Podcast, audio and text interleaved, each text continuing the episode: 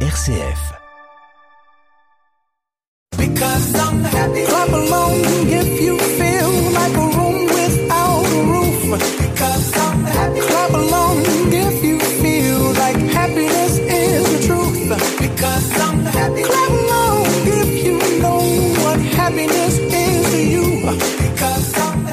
Bonjour, bonjour à toutes et à tous. Durant l'été, je vous propose chaque jour une carte postale. Venez avec moi, je vous emmène en excursion.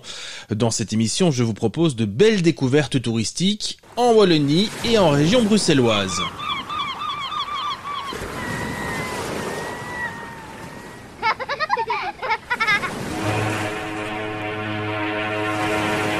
Et aujourd'hui, je vous propose de découvrir Florenville.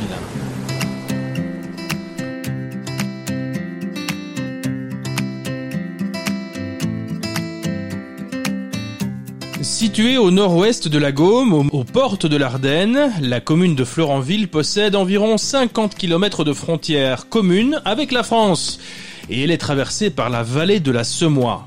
Florenville, c'est une destination de choix des plus prisées pour les amoureux de la nature. Vous y trouverez de superbes paysages, de vastes étendues boisées, de nombreuses promenades balisées et de jolis villages en bordure de semois. Cet écrin de verdure sur les bords de la semois, c'est une invitation à la détente et au dépaysement. Dans un instant, nous parlerons du Festival international des arts de la rue de Chaspierre, car le très beau village de Chaspierre, 200 habitants, est connu au-delà de nos frontières. Nous parlerons aussi de l'abbaye d'Orval, et nous présenterons Florenville et ses atouts touristiques. Partons ensemble à la découverte de Florenville. Bienvenue dans Évadez-vous près de chez vous.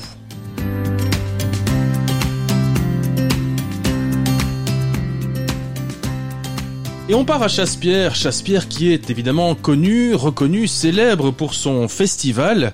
Et j'ai le plaisir d'accueillir Charlotte Charles Epp. Bonjour Charlotte. Bonjour. Alors vous êtes la directrice euh, du Festival international des arts de la rue de Chaspierre. Alors Charlotte, d'abord pour celui qui ne connaît pas, euh, qu'est-ce que c'est en fait tout simplement? Alors, le Festival des Arts de la rue de Chaspierre, c'est un festival euh, international qui a lieu pendant deux jours dans un petit village en Gaume, un village de 200 habitants euh, qui est aussi un des plus beaux villages de Wallonie. On accueille à peu près une cinquantaine de compagnies professionnelles qui excellent dans diverses disciplines comme le cirque, la danse, le théâtre, la musique, les entresorts, les marionnettes. Au cœur du village, donc au sein des rues mêmes et les prairies euh, avoisinantes, avec euh, un panel de visiteurs de 25 000 personnes. Donc voilà, c'est un- une ambiance familiale pour découvrir des spectacles de rue pendant deux jours. Ce qu'il faut savoir, c'est qu'en fait, vous l'avez dit, hein, vous avez cité les chiffres, euh, c'est un petit village paisible de, de 200 habitants qui voit débarquer tout d'un coup 25 000 personnes. C'est ça en fait. Oui, tout à fait. On a vraiment un public qui vient des quatre coins de, la Belgique aussi, un, public euh, néerlandais aussi, d'une euh, voilà d'un grand pourcentage qui se déplace. Donc c'est vrai que pendant deux jours, tout un village est, transformé et euh, devient une, une sorte de petite bulle, un petit temps de pause et de pour les festivaliers qui viennent donc pour sa qualité, voir des spectacles de qualité, mais aussi le cadre, euh, le fait d'être en milieu rural, d'être dans les prairies, d'avoir la semois donc qui euh, traverse le village, euh, cet esprit qui est un petit peu vacances, un, cadre idyllique pour voir des spectacles. Comment ça a commencé? Comment se fait-il qu'aujourd'hui, eh bien, il y a un festival de cette qualité-là dans un si petit village? Au tout, tout, tout départ, donc euh, en 1974, Marie Fizen euh, cherchait un village pour faire un événement autour de la poésie. Ça s'est donc appelé Poésie Village. Et on avait vraiment donc euh, l'après-midi d'un dimanche euh, des poètes, 49 poètes à peu près, qui lisaient de la poésie avec un marché artisanal. Et puis Alain Schmitt, l'ancien directeur, euh, est arrivé et c'est lui qui a amené la notion à l'époque, on appelait plus ça euh, animation de rue que art de la rue. Ce terme est apparu au fur et à mesure Et il a commencé à y amener des, spectacles. Et puis la SBL s'est créée en 1986, donc la SBL toujours existante, ASBL organisatrice du, festival, pour euh, organiser euh, deux jours de festival. Donc vraiment, ça a grossi petit à petit, sans vraiment penser que 40 ans après, on en serait à une cinquantaine de compagnies et, et 25 000 visiteurs. Au, au tout départ, c'était que dans les rues, puis les rues sont agrandies, puis il y a eu de plus en plus de monde, donc il a fallu désengorger les rues du village. C'est là qu'on a ouvert aux prairies. On mettait même une passerelle provisoire autour de, au-dessus de l'eau pour que le public puisse aller dans les champs et voir les spectacles dans le champ et faire une boucle. Et puis avec aussi l'évolution des arts de la rue, où on, est passé au théâtre de rue vers les arts de la rue, le cirque qui a fait son apparition de plus en plus au sein de cette discipline qui a été reconnue. Et si on veut accueillir un spectacle avec un portique aussi, il fallait aussi pouvoir avoir de, de plus grands espaces. Donc c'est le public en fait qui a porté cette manifestation et qui a fait qu'il a grossi euh, d'année en année pour maintenant avoir une, euh, une forme qui ne devrait plus trop euh, bouger. Alors vous l'avez dit, hein, ce sont des, des spectacles de, de, grande qualité. Qu'est-ce qu'on peut voir en fait Pour celui qui ne connaît pas les arts de la rue, en fait, donnez-nous un petit peu quelques images. Alors les arts de la rue, donc pour mon propre cas, ma propre définition, parce que je pense qu'on le définit tous euh, d'une manière différente en tant que programmateur, c'est des spectacles donc qui se jouent à l'extérieur, qui prennent en compte le lieu et le public lorsqu'ils s'y jouent.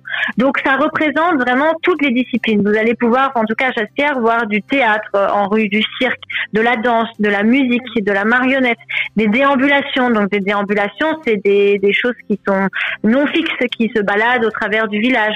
On va pouvoir voir aussi de l'art numérique. C'est vraiment toutes les disciplines, mais qui se jouent dehors et qui, dans leur construction de spectacle, prennent en compte cette réflexion du lieu qui va être changeant à chaque endroit où elles vont jouer et du public qui va être aussi différent et souvent impliqué au cœur euh, des spectacles, à la différence parfois d'un spectacle en soir, en salle, pardon, où le noir fait un petit peu office de, de quatrième mur. Oui, et puis c'est assez magique en général. Hein. C'est aussi pour un public euh, d'enfants, de familial, adultes. C'est pour tout le monde en fait. Oui, oui, oui, c'est vraiment une ambiance euh, familiale. On parle d'une moyenne d'âge de 29 ans et il y a vraiment différents niveaux de lecture, des choses comiques, des choses poétiques, des choses euh, euh divertissantes, des choses plus euh, qui abordent plus des choses un petit peu plus euh, liées à l'histoire.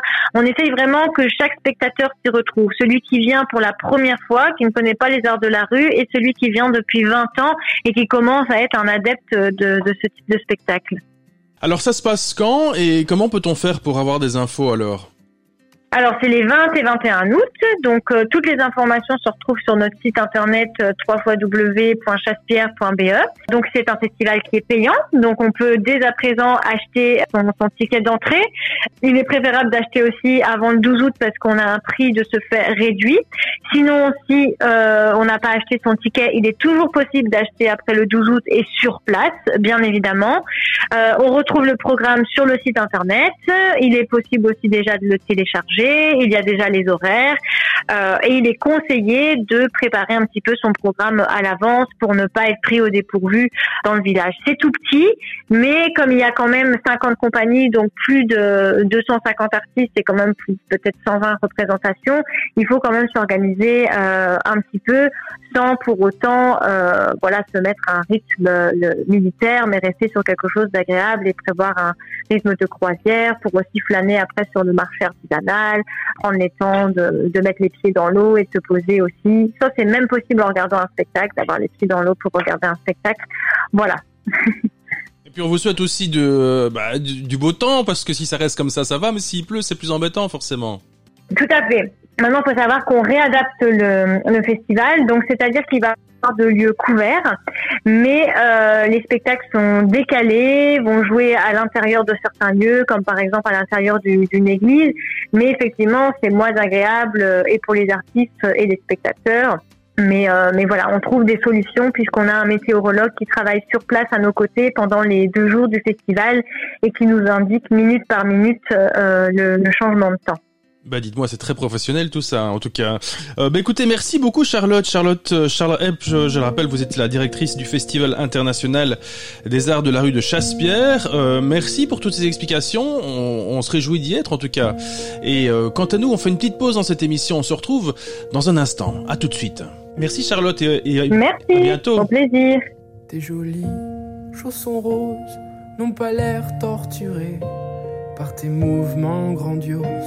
Ma danseuse de ballet, ballerine qui s'échine sur un brillant parquet qu'une pointe déchire au point de cahiers qu'on t'enveloppe dans du blanc, du bleu, du brun, du rose. Tu fais valser le tulle comme une tulipe éclose et ces toiles nom de grand, que la grâce qu'elles épousent, parfois en découvrant vos poitrines trop douces. Je l'avoue, j'imagine que malgré ce chagall, dans le noir, tu devines qu'il y a mon cœur loyal. Et je rêve qu'un de ces soirs, sur la place des Vosges, on discutera Béjar de petits ou d'autres choses. J'imagine qu'au réveil, quand tu étends le bras, un rayon de soleil semble inviter chez toi. Et qu'en un coup de peigne, tu remets bien en place le chignon, ce diadème qui range ta diliasse.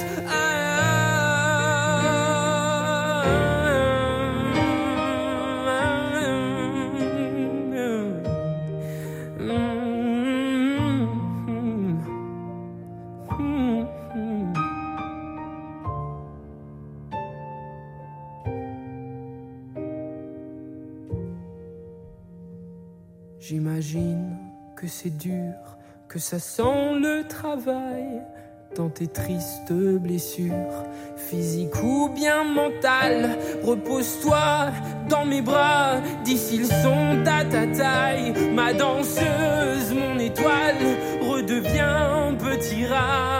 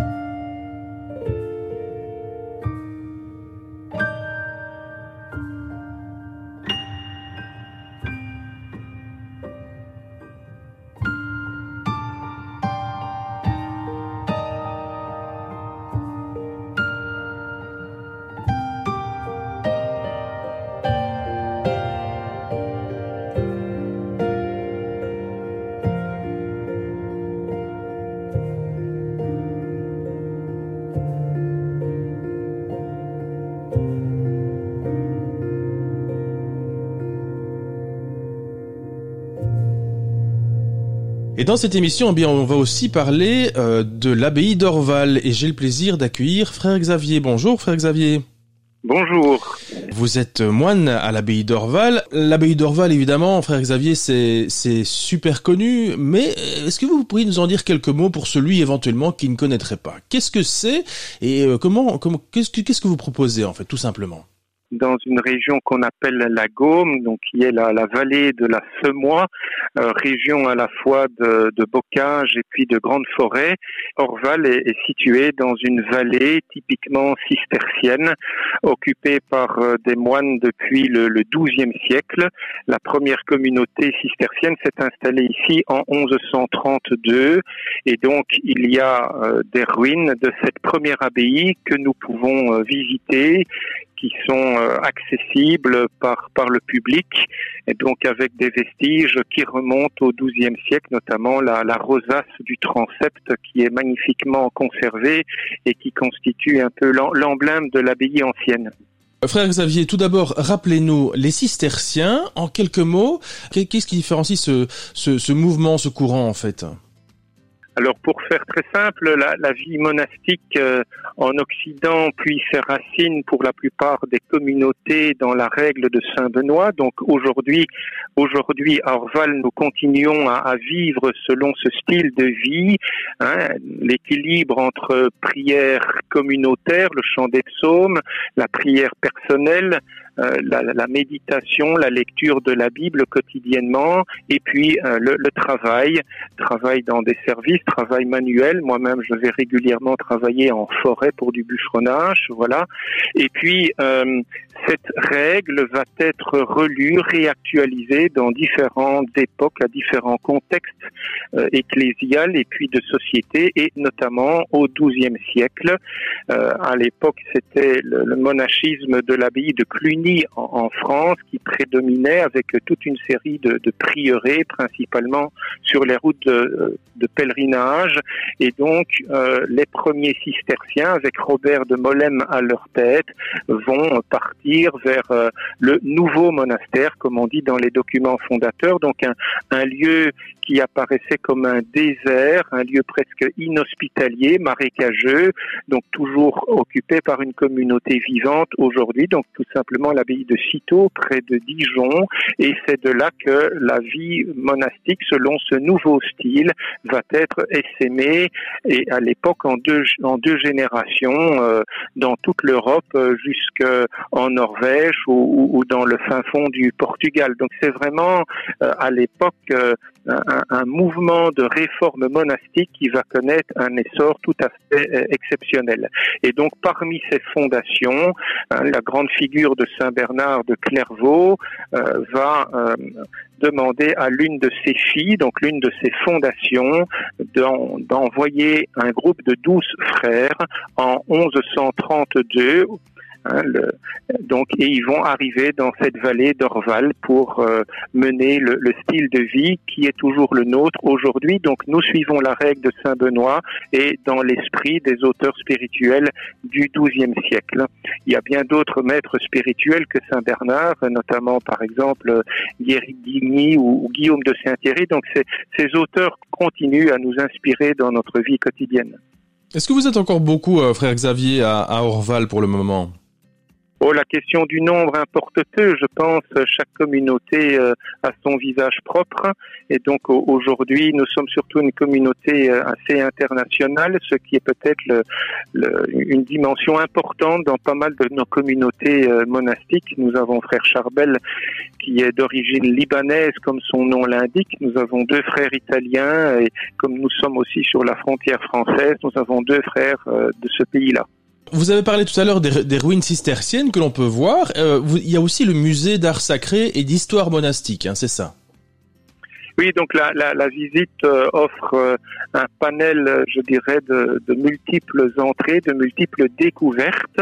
Et donc à côté du monastère médiéval cistercien, dans la ce qu'on appelle la deuxième abbaye, puisque au cours des siècles se sont succédés trois ensembles monastiques dans la totalité des corps de bâtiments et donc dans, dans le monastère du XVIIIe siècle, euh, entièrement incendié, bombardé même en, en, 1793, donc peu après la Révolution française, euh, est installé aujourd'hui dans les caves du XVIIIe siècle l'ensemble des collections avec, euh, disons, des pièces tout à fait remarquables qui évoquent la sidérurgie, donc l'activité qui a commencé dans la vallée au, XVIe siècle, et puis des pièces d'art sacré, d'art liturgique au temps du XVIIIe siècle, donc de l'ancien Orval que au moment du retour des moines en 1926 et donc il y a énormément d'artistes qui ont participé au chantier de la reconstruction et spécialement dans, dans les années 30 avec euh, cette veine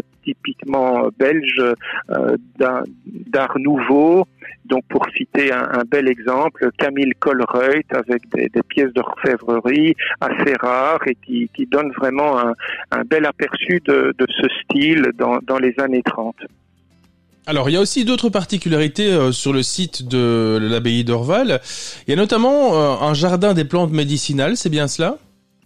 Oui, dans la tradition euh, bénédictine euh, d'hospitalité et donc aussi parfois de soins à donner, euh, il y a une reconstitution de l'officine euh, médicinale donc du XVIIIe siècle avec euh, un, jardin en damier qui présente 88 plantes. Et donc nous avons ici une présentation très didactique qui permet aux personnes, aux visiteurs de concrètement toucher, sentir les, les, plantes et surtout de découvrir comment elles étaient utilisées et aujourd'hui encore les différentes propriétés, ce qui je devient un point d'attention dans le soin à donner par rapport à notre environnement une dimension particulièrement actuelle.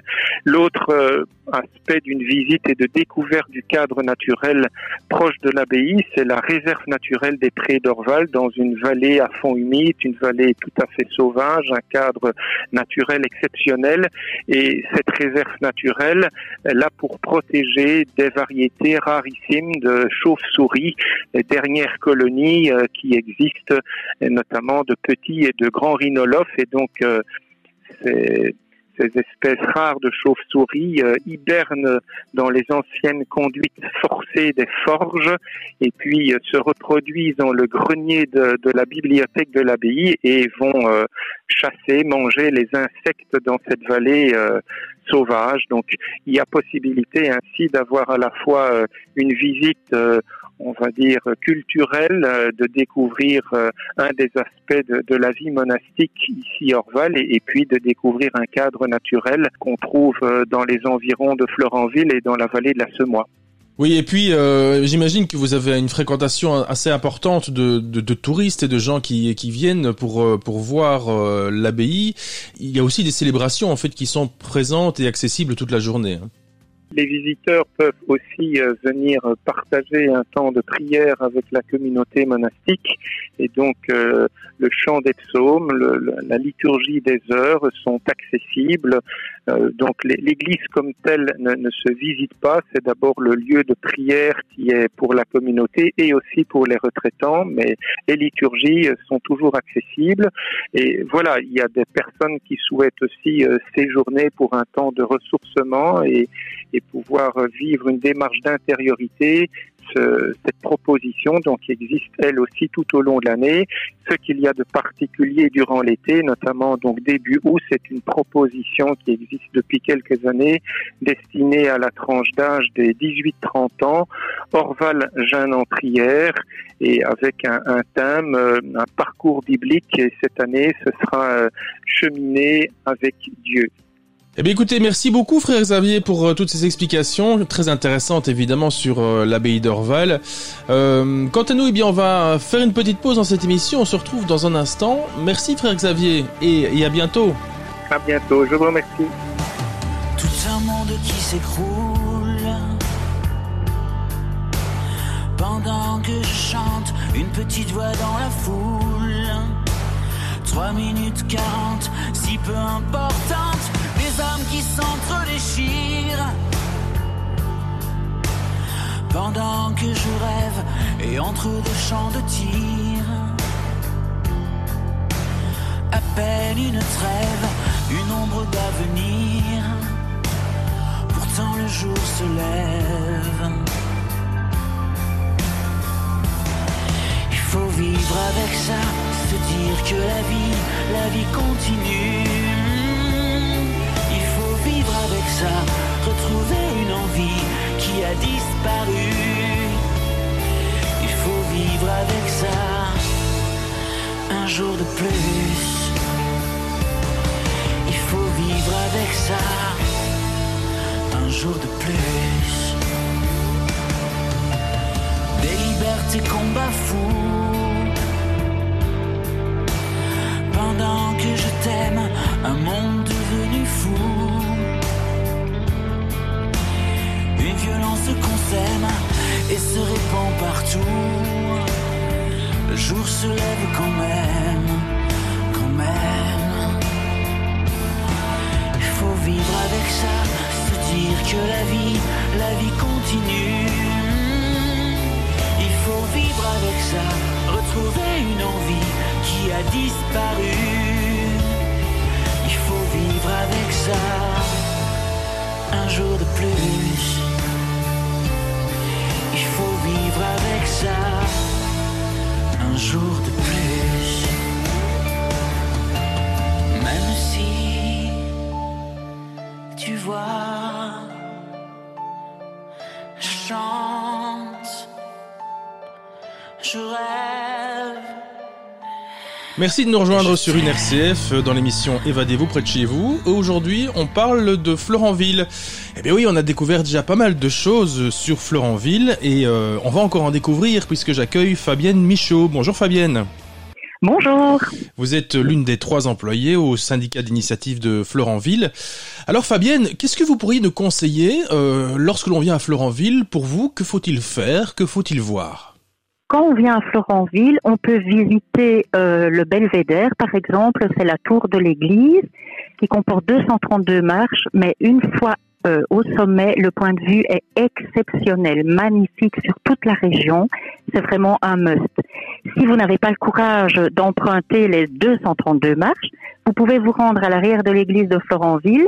Vous découvrirez un panorama exceptionnel sur la vallée et sur les villages environnants. Et à l'intérieur de notre bâtiment du syndicat d'initiative, vous pourrez visiter le centre Paysalia qui est dédié euh, au paysage et qui vous donnera moult explications euh, quant à la formation des paysages, les forêts, la semoie, euh, le patrimoine bâti, architectural, etc. Et euh, ce centre est également chaque année agrémenté d'expositions itinérantes. Nous faisons appel à des artistes locaux et extérieurs qui viennent présenter leurs œuvres.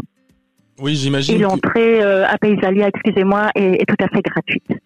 Oui, j'imagine que ceux, ceux qui viennent vous voir euh, à Florentville, ben, ce sont des, des amateurs de, de nature aussi ou des gens qui, qui viennent fait. plutôt pour, euh, pour la promenade? Exactement, et c'est pour ça que nous pouvons proposer notre carte des promenades pédestres qui comporte de nombreux sentiers balisés. Ce sont des promenades en boucle en milieu naturel et forestier. Donc vous partez d'un endroit, vous rentrez au point de départ tout en sachant avant de partir quelle distance vous allez parcourir. Et euh, quel type de, visiteurs avez-vous généralement? Ce sont des, amoureux de la nature? Ce sont des, néerlandophones plutôt? Euh, nous avons un peu tout public en réalité, donc nous avons énormément bien entendu de personnes qui sont attirées euh, par les produits nature, mais effectivement beaucoup de, touristes et de visiteurs du nord du pays, des Pays-Bas et aussi de France, Grand-Duché de Luxembourg, d'Allemagne également. Oui, oui, tout à fait, tout public. Et aussi, ça peut être, euh, vous savez, des amis, euh, des couples, des familles. Quand on est à Florentville, en fait, on peut rayonner aussi. Hein. Pas loin de Florentville, vous avez toute une série de, euh, de choses très intéressantes à faire également. Oui, non loin de Florentville, bah, bien entendu incontournable, l'abbaye d'Orval, bien sûr, le village de Chasse-Pierre qui fait partie des très beaux villages de, de Wallonie, le site gallo-romain de Chameleux, non loin de l'abbaye d'Orval, le magnifique domaine des Épious qui vous invite à des promenades splendides et qui va vous conduire vers des points de vue euh, tout à fait remarquables.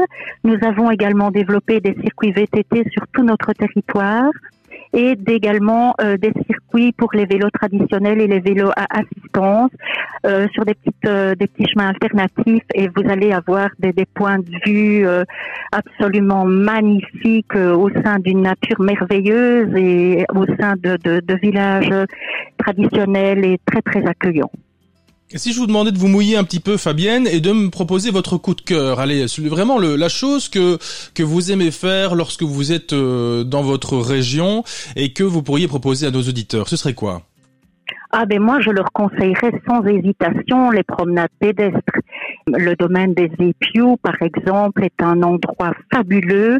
Euh, vous vous baladez en forêt au sein d'une nature préservée.